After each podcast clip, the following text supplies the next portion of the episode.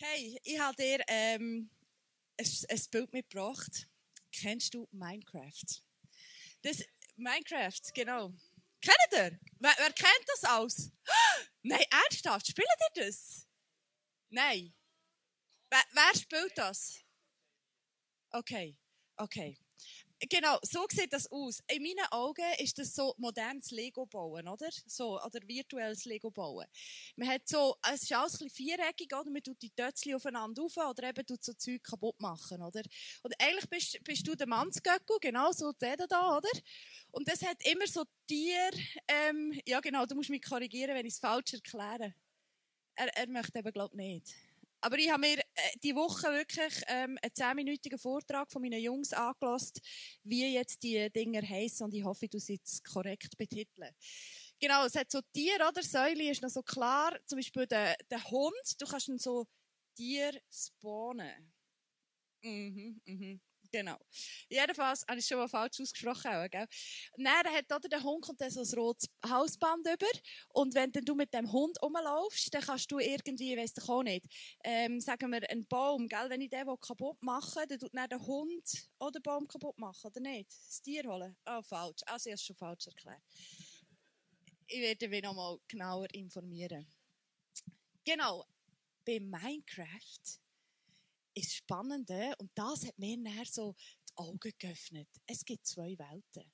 Oder zwei Mode, Modus, Modusse, Moden, Modi! Hey, ich, ich liebe das. Weißt, zusammen kommen wir auf die Lösung, gell? Nicht einer allein weiss alles, sondern zusammen bringen wir es her. Genau. Und zwar, das eine ist eben, ähm, jetzt muss ich ganz schnell, der Kreativmodus. Dort passiert er eigentlich wie so nichts dort kannst du dein Häuschen bauen. Du kannst ähm, deine Tiere irgendwie spawnen, einfangen. Es passiert nicht so viel. Es ist eigentlich recht entspannt. Und ich merke, eigentlich hätten wir alle gerne ein bisschen den Kreativmodus in unserem Leben nicht. Mir geht so. Ich wäre gerne immer ein bisschen entspannt unterwegs ich kann ein bauen, ein bisschen meinen Besitz vergrößern, ein bisschen ähm, beim Arbeiten das Leiterli aufsteigerle, ähm, habe immer friedlich mit den Kindern, sie streiten nie. Oder? Eigentlich hätten wir gerne ein kreatives, entspanntes Leben. Aber in Minecraft gibt es auch noch einen anderen Modus. Und zwar, er heißt schon so, wenn er sich auch anfühlt, Überlebensmodus. Überleben. Du merkst, es geht ums Überleben. Und wenn wir das erste Bild nochmal nehmen, dann siehst du dort so ein paar komische Gestalten. Ähm, oh, warte jetzt. Ja, genau, da, der grün da. Das ist der Creeper, gell? Der da, genau. Das Teil, das kann explodieren. Also wenn du zu nah die, zu dem Teil herkommst, dann macht es oder? Und was passiert? Du stirbst. Jetzt bei diesen Spielen ist natürlich gäbig. Du kannst dich dann wieder neu einloggen und kannst wieder von vorne anfangen. Im echten Leben ist es dann wieder etwas anders. Und ich weiss nicht, wie es dir geht, aber manchmal fühlt sich mein Leben ein bisschen nach Überlebensmodus von Minecraft an.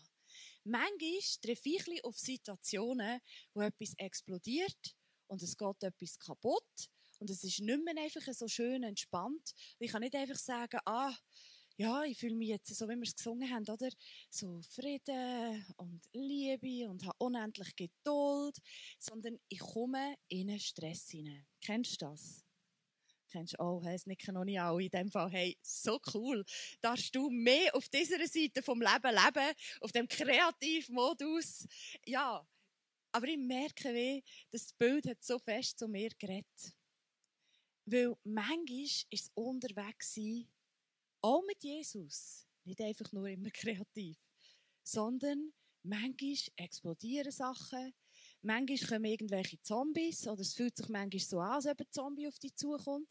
Und es ist einfach nicht so einfach, das Ganze.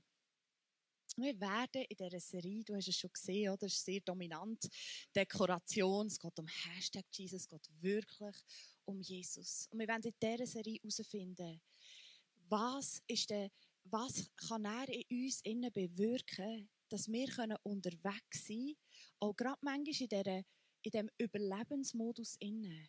Aber wo wir nicht einfach so die Zungen am Boden haben und irgendwo durchrappen und sich halb lebendig irgendwo herretten, sondern wo wir können kraftvoll unterwegs sein mit einem wachen Geist, mit einem wachen Herz. Und wo wir können erleben, wie die Kraft Gottes eben in den Überlebensmodus hineinkommt und mit seiner Kreativität etwas ganz Neues schafft. Genau, das ist so ähm, das Ziel von dieser, von dieser Serie wo wir zusammen herausfinden wollen, wie können wir daran arbeiten, dass wir einen beharrlichen, beständigen Geist haben, der nicht aufgeht, wenn nebenzu ein Bömbeli einschlägt, der sich nicht beeindrucken von Situationen, wo man sonst vielleicht in Panik würde davon rennen die ganze Serie ist eigentlich ein bisschen aufgebaut auf einem Buch. Also wenn du, willst, wenn du gerne lesest, äh, es gibt ein Buch dazu von John Bevere, Beharrlichkeit. Also wie kommt man zu einem beharrlichen Geist? Und es geht ganz stark dort um ein Bild. Und wir haben dir einen kleinen Clip zusammengestellt, wo das soll darstellen das Bild von einem Boot und von einem Ruderer. Also ich sage einfach Clip ab. Er ruderte ein Boot gegen die starke Strömung des Flusses. Er hatte große Mühe, gegen die Strömung voranzukommen. Eine schwierige Aufgabe, aber machbar. Andere Boote, die größer und luxuriöser waren und in denen sich Gruppen von Menschen befanden, fuhren häufig an ihm vorbei stromabwärts. Die Menschen auf diesen Booten lachten, tranken und waren entspannt. Gelegentlich sahen sie zu dem Mann hinüber, der gegen die Strömung ankämpfte, und spotteten über ihn. Er musste um jeden Fortschritt kämpfen, während sie nur sehr wenig bis gar nichts für ihren Fortschritt taten. Nach einer Weile wurde der Mann müde, sich gegen die Strömung zu stemmen. Müde und entmutigt legte er die Ruder an. Einige Augenblicke lang trieb er weiter stromaufwärts, aber bald kam er zum Stillstand. Dann geschah etwas Trauriges und Schreckliches. Obwohl sein Ruderboot immer noch stromaufwärts gerichtet war, begann es mit der Strömung stromabwärts zu treiben. Bald bemerkte der Mann ein anderes Partyboot. Dieses unterschied sich von den anderen Partybooten, denn wie sein eigenes Ruderboot war auch dieses Partyboot stromaufwärts gerichtet, trieb aber mit der Strömung flussabwärts. Auch in diesem Boot saßen Menschen, die lachten sich, unterhielten und sich wohlfühlten. Da es stromaufwärts gerichtet war, in die Richtung, in die der Mann gehen wollte, beschloss er, auf das Boot zu steigen und sich ihnen anzuschließen. Sie bildeten nun eine eng zusammenhängende Gruppe. Im Gegensatz zu den anderen Partybooten, die stromabwärts fuhren, zeigte dieses Boot stromaufwärts. Doch leider trieb es mit der Strömung weiter stromabwärts. Oh, oh, oh, oh, oh, was ist das für eine Clip? Was ist das für eine Geschichte? Ha. Mir ist äh, ein Lied dazu in Ich weiß nicht, ob, wenn du schon ein bisschen länger im Glauben bist. Aber jetzt muss ich aufpassen. Jetzt habe ich vergessen, wie es heisst mit der Fisch. Ah ja, sei, ja genau. Kennst du es noch? Sei ein lebendiger Fisch, schwimme doch gegen den Strom. Kennst du das noch? hey, echt. Als ich die Geschichte gelesen habe, habe ich so gedacht, Mann, irgendwie ist es nicht so attraktiv, in diesem Käbenboot zu hocken. Irgendwie, und ich weiß nicht, wie es dir geht, ist es manchmal anstrengend.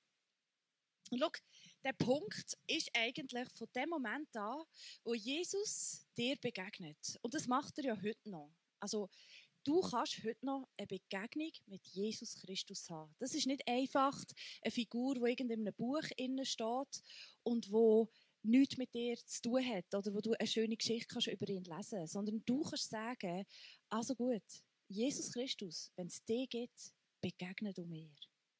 Und weißt, wenn er dir begegnet, dann passiert ähm, so das, mit, was mit dem Kerzchen da passiert. In dir innen ist plötzlich ein Licht sichtbar. Oh, wir haben hier auch ein viel ähm, Luft. Genau. Ein Licht, du wirst wie zu einem Licht. Und jetzt, wir haben das Beispiel auch schon viel gehabt, was passiert, wenn ein Licht anfängt zu scheinen es wird hell. Und etwas anderes muss weggehen. Oder? Licht vertreibt Dunkelheit. So einfach ist es. Aber die Dunkelheit, die ist natürlich nicht so glücklich über das Ganze. Weil wer wird schon gerne vertrieben? die Dunkelheit, die möchte sich eigentlich das wieder zurückkämpfen und versucht mit allen Mitteln, dich einzudämmen, das Licht vielleicht zum Auslöschen bringen oder vielleicht, dass man es gar nicht sieht, noch ein bisschen Zeug rundherum stellen, dass es gar nicht sichtbar ist für andere Menschen. Weil, wenn mehrere Lichter angezündet werden, plötzlich ist ein ganz dunkler Raum ganz hell. Und darum gibt es manchmal so Situationen, wo wir echt herausgefordert sind. Wenn du an Jesus glaubst und anfängst in der Bibel lesen und die Sachen ernst nimmst und sagst, also gut, wenn da drinnen steht, dass gewisse Verhaltensweisen nicht gut sind für mich und du das möchtest ändern, dann triffst du manchmal an Orten, wo Leute sind und dir etwas anderes sagen. Leute, die auf diesen Bötchen sind, die sich einfach ein bisschen treiben lassen. Die einfach sagen, du, schau, du musst dir keine Gedanken machen, weißt, das kommt dann schon irgendwie gut. Oder, ähm, wieso rackerst du eigentlich so ab? Lass dich treiben. Irgendwie kommen wir schon ans Ziel. Aber sie merken gar nicht, dass sie einfach von etwas im Treiben sind von dem Moment an, wo du Jesus in dein Leben einladest, ist, als ob etwas verwacht in dir innen und du erkennst plötzlich, nein, es ist nicht alles einfach nur gut für mich. Es ist nicht alles führt zu dem Ziel her, wo ich das Gefühl habe, dass, dass mein Leben so hergeht. Und Jesus möchte in dir innen etwas schaffen oder möchte mit dir ans Ziel kommen. Er, möchte, er hat einen Auftrag für dich von dem Moment, wo du in das Bötchen reinsteigst, hat er einen Plan für dich. Also schon vorher eigentlich, aber wir checken es einfach erst in dem Moment, wo wir ähm, ihn einladen. Und er möchte mit dem Bötchen in eine Richtung mit dir gehen. Und manchmal heisst das, es ist unbequem. So Alltagssituation, oder? Dass du es dir vorstellen kannst. Du bist vielleicht in der Kantine, oder? Und alle zusammen lästern über eine Person ab. Du weißt ganz genau, Jesus liebt nicht nur mich selber, sondern er liebt jede Person da innen. Sagst du etwas dazu? Auf Gefahr hin, dass du belächelt wirst, ausgelacht wirst? Oder das sind so die Momente, wo das Rudern schwierig ist. Wo du vielleicht dich auch alleine fühlst auf dem Käbenbötchen und denkst, Mann, es wäre einfacher, einfach mitzuziehen. Es wäre einfacher, einfach weiterzugehen. Aber du merkst, wie, nein, eigentlich ist es mein Job, können etwas, äh, einen Unterschied machen, Licht an einen Ort herzubringen, wo alle anderen Dunkelheit einfach akzeptieren. Ich habe eine Folie mitgebracht, wie wir uns, und ich bezeichne uns ein bisschen als, als Christen, ich glaube, die meisten hier innen kennen Jesus, haben ihn eingeladen ins, ins Leben und sagen, hey, ich bin mit dir unterwegs. Aber uns passiert es manchmal, dass wir eben auch ähm, wirklich spezielle Wege gehen. Also das eine ist ja wirklich, du glaubst gar nicht an Jesus und du lässt dich einfach treiben auf dem Fluss. Es gibt aber auch Gläubige oder eben Christen, die sagen, hey, und ich bin mir dem Kampf bewusst, ich bin mir bewusst, ich hocke nicht auf dem Bötli und ruhe mich einfach aus, sondern ich bin mir bewusst, dass ich darf rudern und dass ich manchmal schon in eine Richtung rudere, die nicht nur easy ist. Und du hast auch noch das dritte Boot gesehen, das grosse Boot, das eigentlich auch ein, ein Partyboot war und wo man so ein bisschen gedacht hat, ja, eigentlich gesehen, dort wäre es ja auch noch easy, oder? Es zeigt ja auch auf Jesus her, es zeigt ja auch in eine Richtung her, die gut wäre, aber ähm, irgendwie ist dort niemand mehr am Rudern, sondern es ist einfach ein, ein Partyboot, oder? Und ich glaube, dass wir manchmal ein bisschen in Gefahr sind, auf das Partyboot zu gehen. Dass wir manchmal ein bisschen aufhören, mutig selber zu rudern. Gesundheit. Und manchmal schaffen wir es sogar, Sachen noch ganz schön christlich zu begründen. Ich habe mir überlegt, ja, was könnte das überhaupt heißen, oder? Aber manchmal versuchen wir unsere eigenen Motive oder äh, unsere eigenen selbstsüchtigen Wünsche können wir ganz schön so verpacken, dass es noch sehr selbstlos tönt. Aber eigentlich geht es nur um uns. Und wir haben vergessen, was es heisst, warum wir überhaupt auf den Fluss geraten sind. Um was geht es denn eigentlich? Um was geht es? Im Hebräer 12 an verschiedenen Orten, ist ein Zusammenschnitt von einem Vers. Ähm, können wir zusammen lesen? Darum stärkt eure müden Hände und eure zittrigen Knie und lenkt eure Schritte entschlossen in die richtige Richtung. Achtet darauf, dass sich niemand selbst von Gottes Gnade ausschließt.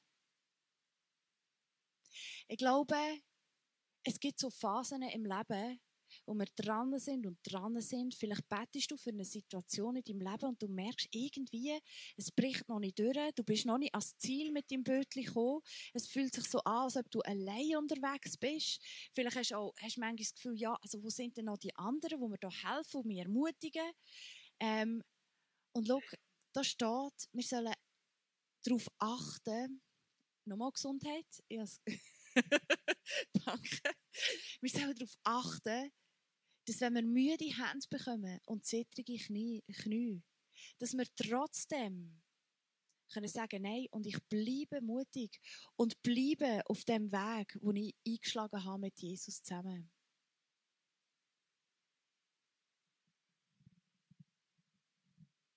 Vielleicht hast du auch schon gelesen, dass es im Leben eigentlich darum geht, dass wir den Lauf vollenden. Wir singen das manchmal auch in Songs, oder? Ich will mit dir den Lauf vollenden. Ich möchte am Ende von meinem Leben den Siegespreis holen. Ich möchte durchs Ziel säckeln und nicht vorher aufgeben haben.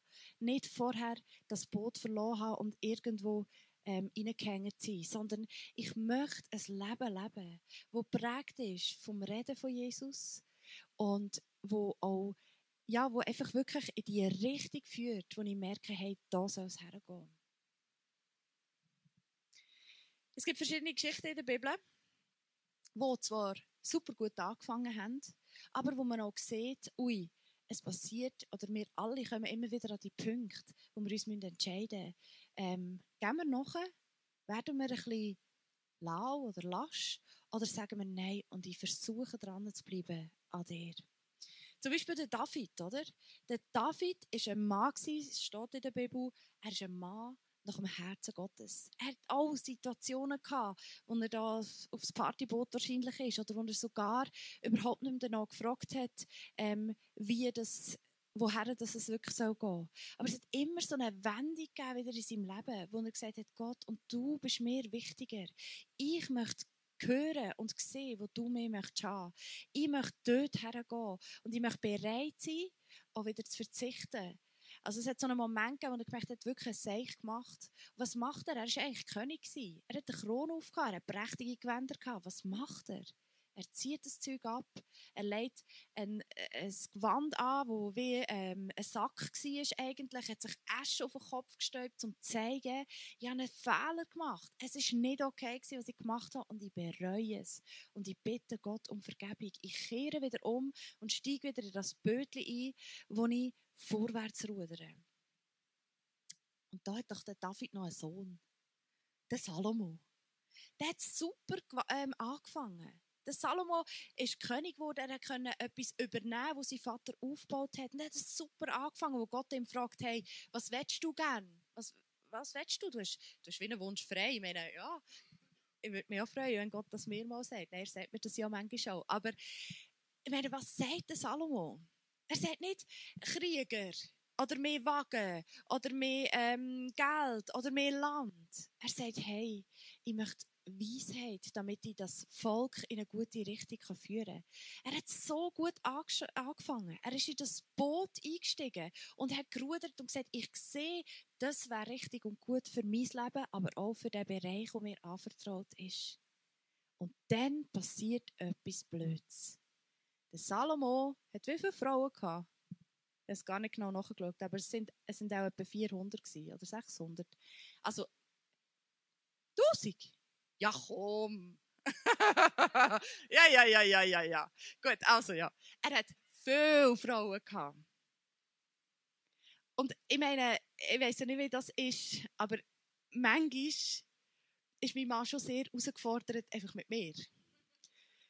Und die Vorstellung mit tausend Frauen, keine Ahnung, es ist auch dort auch noch ein bisschen anders gelaufen. Jedenfalls haben die Frauen auch ihn beeinflusst. Und es sind Frauen von anderen Völkern.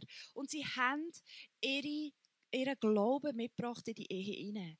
Sie haben ihn plötzlich gefragt, du, können wir nicht äh, noch einen Altar für den Gott aufbauen und weisst du, den anderen Gott. Und mit der Zeit hat es ganz viel Altäre wieder in dem Land innen wo eigentlich der Auftrag war, einen einzigen Gott zu haben, der Gott im Himmel anzubeten. Und plötzlich hat Salomo angefangen tolerieren, dass wieder ganz viele andere Sachen in dem Land können Einzug halten Und er hat sogar angefangen, auch selber dort zu opfern und Sachen anbeten, die er eigentlich am Anfang von seinem Lebenslauf, oder wie sagt man dem, am Start von dem Rennen, eigentlich sich entschieden hat, nein, eigentlich möchte ich das genau nicht. Johannes der Täufer. Kennst du den? Das ist so ein eine suspekte Figur im, im, in der Bibel. Er ist auch so einer, oder? Der hat ja Heuschrecken gegessen und hat gefastet und war lange in der Wüste und so. Und der hat einfach kein Blatt vors Mund genommen. Es war ihm so egal was die Leute denken, weil er hat ein Anliegen hatte. Nämlich, er möchte Menschen darauf hinweisen, dass sie Rettung brauchen. Dass ein Retter muss kommen, damit wir überhaupt erkennen, ähm, was ist der Sinn vom Leben? Um was geht es eigentlich überhaupt, wenn wir über die Erde watscheln? Was ist das Ziel, wo wir darauf her sollen steuern? Und er hat sich nicht bestechen lassen. Er hat einen beharrlichen Geist gehabt, bis zum Schluss. Selbst dort, wo sie ihn haben probiert zu verführen oder irgendwie ihm etwas sagen, ja, du, du nicht so krass. Du musst nicht so krass tun. Du dich ein anpassen, nimm ein schönere Worte. Vielleicht hast du so Sachen auch schon gehört. Ja, du kannst ja nicht immer von Jesus erzählen. Mach es mal ein weniger so. Du es ein bisschen subtiler bringen oder so. Der Johannes hat es nicht beeindruckt. Der Johannes hat gesagt, nein, das ist mein Auftrag. Mein Auftrag ist es, den Weg parat zu machen für den, der nach mir kommt. Und schlussendlich ist er sogar gestorben für den Glauben. Er ist ans Ziel gekommen. Er hat nicht aufgegeben zu rudern. Er ist nicht in das Partyboot über und hat sich nur noch mit seinen Jüngern ein bisschen abgegeben und ist nur noch mit denen umgehängt. Nein, er ist immer wieder raus und hat gesagt, nein, mein Auftrag ist es, ich möchte den Weg parat machen. Hebräer 12, 1 bis 2. Wir tauchen ein bisschen ein, was dort steht. Da wir nun so viele Zeugen des Glaubens um uns haben, lasst uns alles ablegen, was uns in dem Wettkampf behindert, den wir begonnen haben. Also, wenn wir mit Jesus unterwegs sind, ist es wie ein Wettkampf, wo wir einfach dran sind, unser Leben zu gestalten und alles ablegen, wo wir merken, das ist ein Klotz an meinem Bein, das behindert mich, das macht mich langsamer, das ähm, ist etwas, wo auch wieder darf jetzt mal weggehen, ähm, damit wir eben in diesem Wettkampf vorwärts kommen. Und das ist auch die Rede von Sünde. Sünde ist immer etwas, wo wir machen, wo uns wo eine Zielverfehlung ist, wo wir daneben schiessen. Etwas, wo uns ablenkt, unser Augenmerk auf Gott zu richten. Die Sünde ist wirklich das, wo, wo wir dann unseren Blick wegrichten von Jesus und etwas anderes anschauen. Lass uns das ablecken, steht da. Und mit Ausdauer wollen wir auch noch das letzte Stück bis zum Ziel durchhalten. Dabei wollen wir nicht nach links oder rechts schauen, sondern auf Jesus. Er hat uns den Glauben geschenkt und er wird ihn bewahren, bis wir am Ziel sind.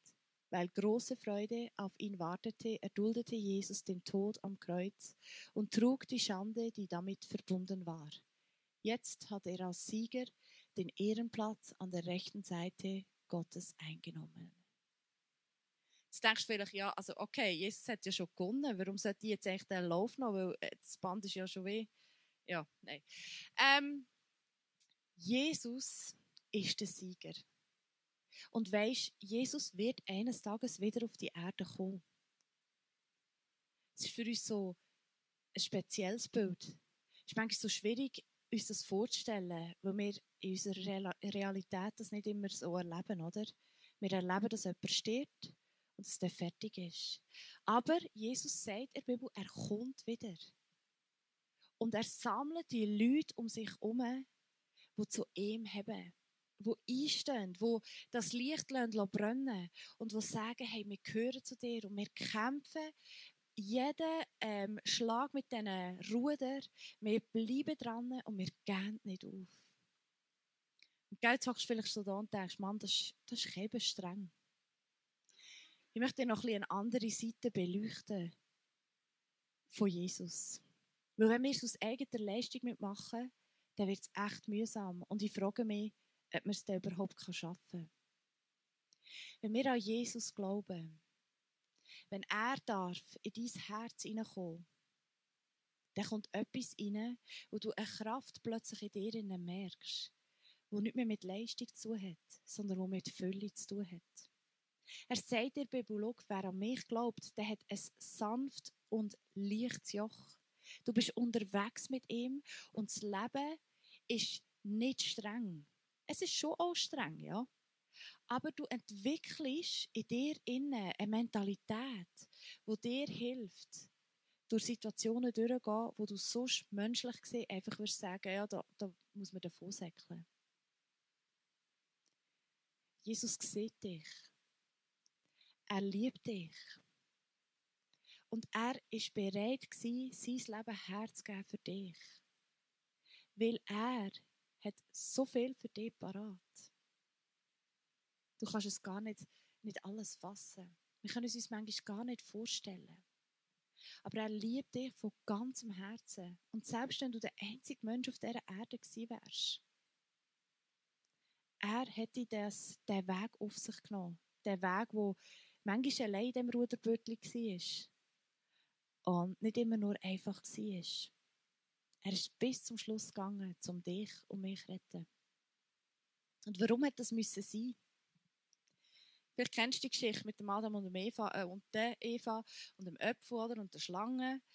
Und weißt, was dort passiert ist? Ich denke manchmal über die Situation nach. Was, was ist da eigentlich genau abgegangen? Es ist so eine, so eine Geschichte, die so, auch so weit weg ist und wo so fast manchmal ein wie ein Märchen tönt, oder? Aber der Punkt war, Gott hat den Mensch geschaffen im Garten Eden.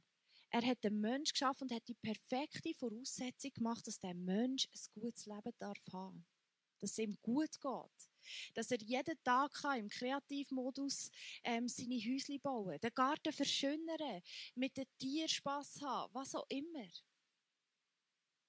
Und er hat gesagt, schau, die Erde gehört dir.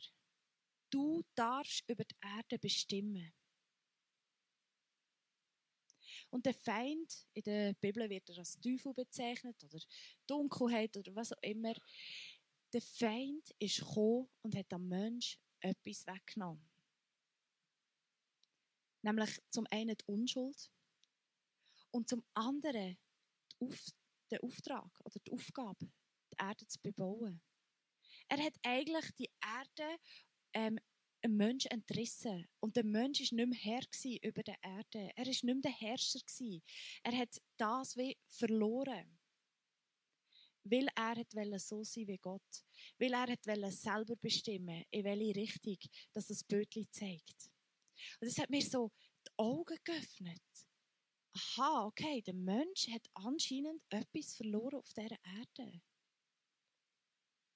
Hast du dich schon mal gefragt, es gibt doch so die, den einen Vers, wo Jesus ähm, vom Teufel versucht wird, der hat irgendwie ganz lange nicht mehr gegessen und nachher ähm, ist er so, kommt der Teufel und sagt so, hey, äh, lass, wenn du von mir abknündelst, dann schenke ich dir die Erde. Ich habe mir so überlegt, ja, kann das der überhaupt?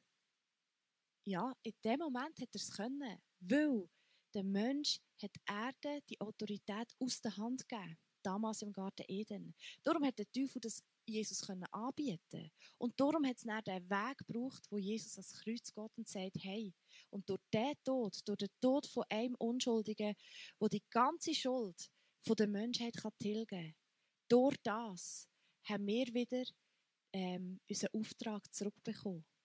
Nämlich, dass wir Herrscher sind in dieser, auf dieser Erde. Dass das, was uns anvertraut ist, sei es der Kreativmodus oder der Überlebensmodus, dass wir den können bebauen können, dass wir können Grosses erschaffen dass wir können ähm, Licht an dunkle Orte bringen dass wir können einstehen für Gerechtigkeit dass wir können das Himmelreich wo Gott gehört, auf die Erde abzubringen. Weil das ist immer das Ziel von Gott. Dass wir auf dieser Erde können, wie ein Himmelreich erleben. Näher in dieser Gemeinschaft mit ihm zusammen.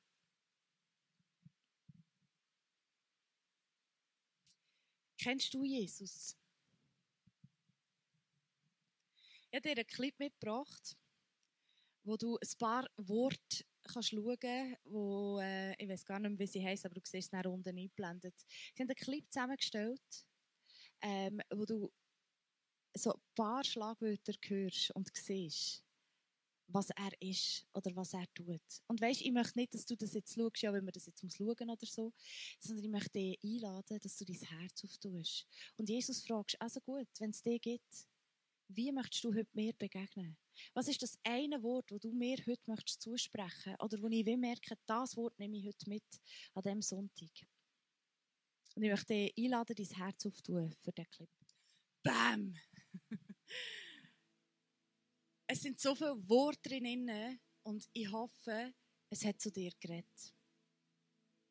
Weißt ich glaube, wir müssen immer wieder aufpassen, dass wir nicht in etwas Religiöses hineingehen. Nämlich jeden Sonntag in die Kirche gehen, jeden Tag ein beten, aber wir vergessen unser Herz aufzutun. Und das ist nie das, was Jesus wollte. Er, hat immer, er ist immer interessiert an deinem Herz. Wie geht es dir in all dem Innen? Wie fühlst du dich, wenn du ausgelacht wirst oder wenn du musst Position ähm, beziehen und sagen, nein, ich glaube etwas anderes. Und weisst, wenn ich mir so vorstelle, dass wir so in diesem Bötchen vielleicht auch manchmal ein bisschen allein sitzen, ist es eben eigentlich nicht Wahrheit. Weil du hockst nie allein in diesem Bötchen. Jesus ist da. Und er ist der Überwinder. Und er ist an deiner Seite. Und er hilft dir. Und mit so einem König in einem Bötchen zu hocken, ist doch das Beste, was uns passieren kann. Er kennt jede Situation. Er weiß auch, was wird kommen. Er kann dich warnen, wenn ein Stein im Weg ist oder wenn es neu eine Strömung hat, die dich zu fest runterziehen Schau, vielleicht bist du heute da und du kennst den Jesus noch gar nicht. Aber vielleicht bist du auch da und du bist schon mega lang mit ihm unterwegs, aber hast gemerkt, dein Herz hat irgendwie ein bisschen zugetan. Es hat sich alles noch Krampf angefühlt. Ich möchte dich einladen, dass wir zusammen beten dass du dein Herz wieder auftun kannst und den Jesus einladen Dass er zu dir reden kann. Dass er dir zeigen kann, in welche Richtung du sollst rudern Wo das, das Ziel ist, wo du kannst herrudern Dass er dich trösten kann, wo du Trost brauchst. Dass er zu dir reden kann, wo du gerade orientierungslos bist. Wenn du möchtest, darfst du gerne mitbeten. Du darfst Dazu einfach die Augen zutun, dass du nicht abgelenkt bist. Jesus, ich danke dir, dass du jeden von uns kennst. Dass du unser Leben gesehen hast, noch bevor ein Tag angefangen hat. Ich danke dir, dass wir dir so wichtig sind, dass du nicht zugelassen hast, dass wir einfach dem Verderben entgegentreiben. Sondern dass wir können mutig in den Überlebensmodus hineinwechseln können, weil wir wissen, du bist an unserer Seite. Ich bitte dich jetzt, dass du unsere Herzen, die vielleicht verletzt sind, enttäuscht sind, die vielleicht müde geworden sind, dass du hilfst, dass wir die wieder auftun können. Ich bitte dich, dass du reinkommst mit deiner Kraft dass du wiederherstellst, was kaputt gegangen ist. Dass das, was uns geraubt wurde, ist, dass du das wieder uns zurückgibst und erneuerst. Ich bitte dich, Jesus, um diese Reden. Ich bitte dich, dass du uns hilfst, dass wir nicht harte, versteinerte Herzen haben, die irgendwelche Pflichtübungen abhalten, sondern dass wir lebendige Herzen haben können die sich nach dir ausstrecken und was uns wichtig ist, was du denkst über unser Leben. Und ich bitte dich, dass wir dürfen erleben, wie sich das Licht weiter verbreitet. wie das Licht nicht nur in uns innen brennt, sondern wie, wie wir plötzlich andere Boote auf dem Fluss auch dürfen sehen, die in die gleiche Richtung rudern. Und wo wir uns gegenseitig können ermutigen und anspornen und sagen, yes, wir gehen nicht auf. Wir nehmen einen nächsten Ruderschlag. Wir nehmen eine nächste Hürde. Weil wir wissen, wir steuern auf dich zu. Und du meinst es gut für uns. Du hast einen Plan für unser Leben. Du hast so viel mehr, als wir uns vorstellen können. Und all das, ja, wo wir uns können treiben lassen oder wo so ja, in eine nicht eine gute Richtung führt, wo so einfach erscheint. Bitte dich, lass uns erkennen, ob es in eine gute Richtung führt oder nicht. Dass wir wirklich können immer wieder herausfinden, was ist das, was du wirklich möchtest für unser Leben. Und ich danke dir, dass du jetzt zu jedem hier innen redest, dass du für jeden etwas vorbereitet hast und dass wir dich erleben und spüren